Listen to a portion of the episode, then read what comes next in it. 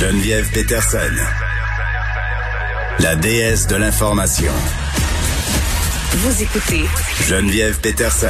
Cube Radio. Madeleine Pilote-Côté est avec nous pour nous parler euh, de ce petit déconfinement qui s'amorce aujourd'hui.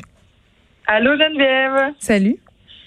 Écoute, euh, ben moi je pense là, je vais te dire bien franchement qu'il était trop tôt pour ce petit déconfinement là. Ben voyons, arrête. Là, tu seras pas d'amis aujourd'hui. On s'en pouvait plus de regagner un peu de notre liberté.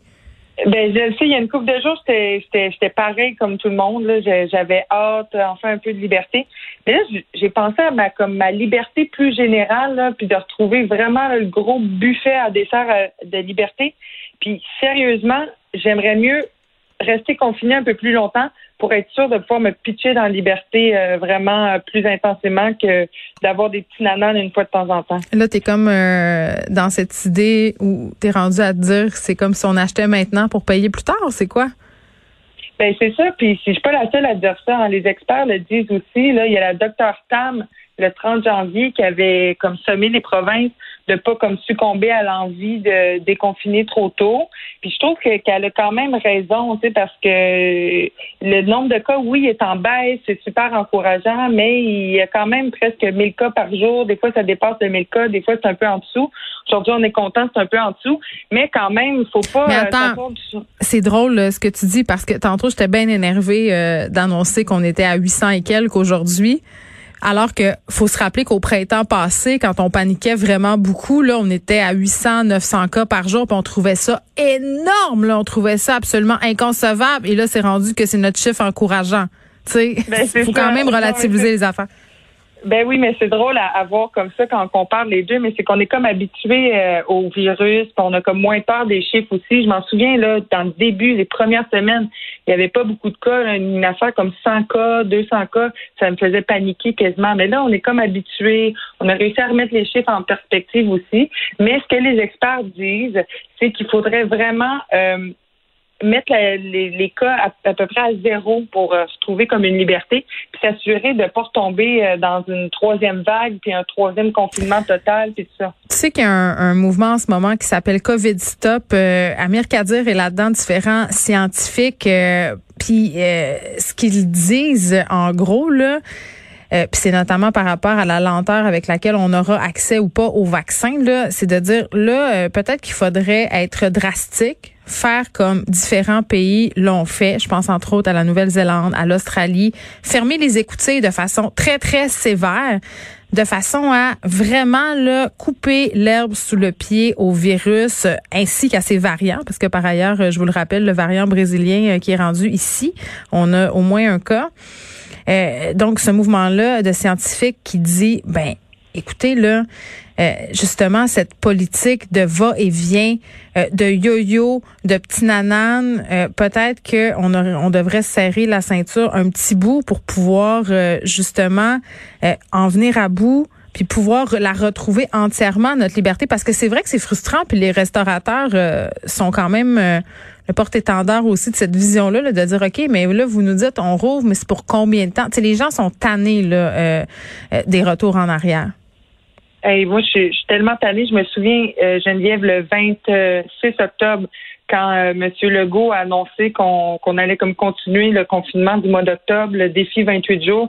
Écoute, moi, j'ai vraiment pogné un mur parce que je, je m'attendais vraiment à ce qu'à cette date-là, là, le 28 octobre, ben, qu'on puisse sortir, qu'on puisse aller voir nos amis, puis tout ça. Mm. Fait que de toujours comme se créer des attentes, de voir ça quatre semaines par quatre semaines, par défi, par euh, petit confinement, par-ci, par ça, ben, ça a des effets ravageurs sur la santé mentale. Moi, je l'ai vécu. Puis là, ben, ça, je crois plus, euh, je crois plus M. Legault quand il me dit que ça va durer quatre semaines. Fait qu'au moins, ben, j'en ai pas d'attente. Mais je pense à tout ce monde-là qui souffre de ce petit bout par petit bout-là. Je m'en souviens le 11 janvier, là, quand il nous a dit que ça allait se poursuivre pour un Oh mon Dieu, c'était tellement déprimant. C'était tellement déprimant. Puis moi aussi, j'ai eu la, moi, j'ai eu la naïveté de me dire, OK, ça va être juste 28 jours. Je vivais complètement dans le déni.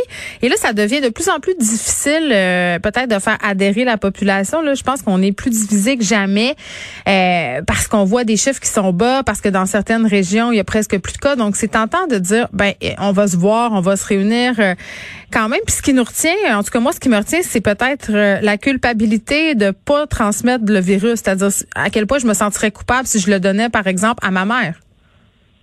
moi, je suis dans l'hypothétique euh, culpabilité depuis un petit bout, depuis mars dernier, Geneviève. J'habitais, j'habite avec ma, j'habitais avec ma coloc jusqu'à juillet. Ma coloc, elle est asthmatique. Fait que là, moi, quand j'allais à l'épicerie, écoute, je lavais mes bananes frénétiquement, euh, je lavais toutes les poignées de porte, euh, je me lavais les mains.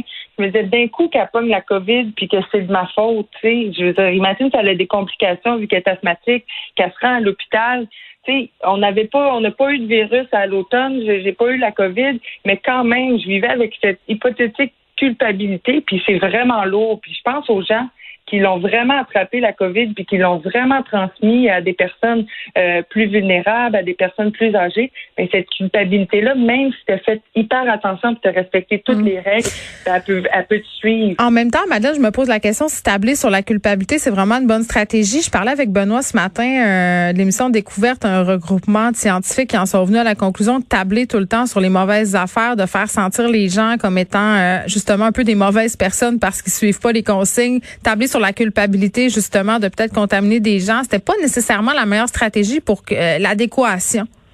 Ben, je pense pas non plus. Souviens-toi, je sais pas si tu l'avais vu, mais l'annonce du gouvernement du Québec euh, c'est une mère qui dit qu'elle a attrapé la COVID parce que sa fille a vu des amis, puis elle, elle est allée à l'hôpital, elle a été, elle a eu un respirateur. En tout cas, elle est passée vraiment proche de la mort.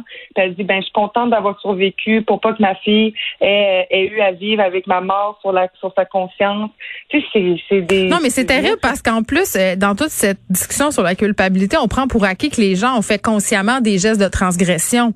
Mais dans bien des cas, euh, les personnes, par exemple, eux se sont pas rendus compte qu'ils étaient porteurs du virus. Donc, on parle de tous les tous les cas où les gens étaient asymptomatiques. Puis, il y a des personnes qui... Moi, j'ai des gens dans mon entourage qui ont eu la COVID-19 et qui ont suivi scrupuleusement chacune euh, des consignes sanitaires. Ils l'ont pogné en allant à l'épicerie, ils l'ont pogné au travail, ils l'ont pogné à cause de l'école de leurs enfants.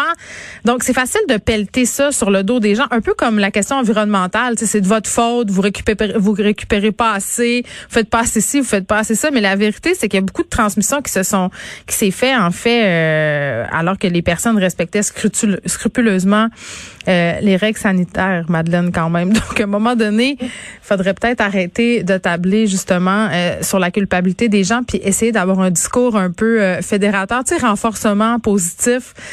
ça marche mieux qu'on pense. Madeleine, puis l'autre côté, on se reparle demain. Merci. À demain. À demain.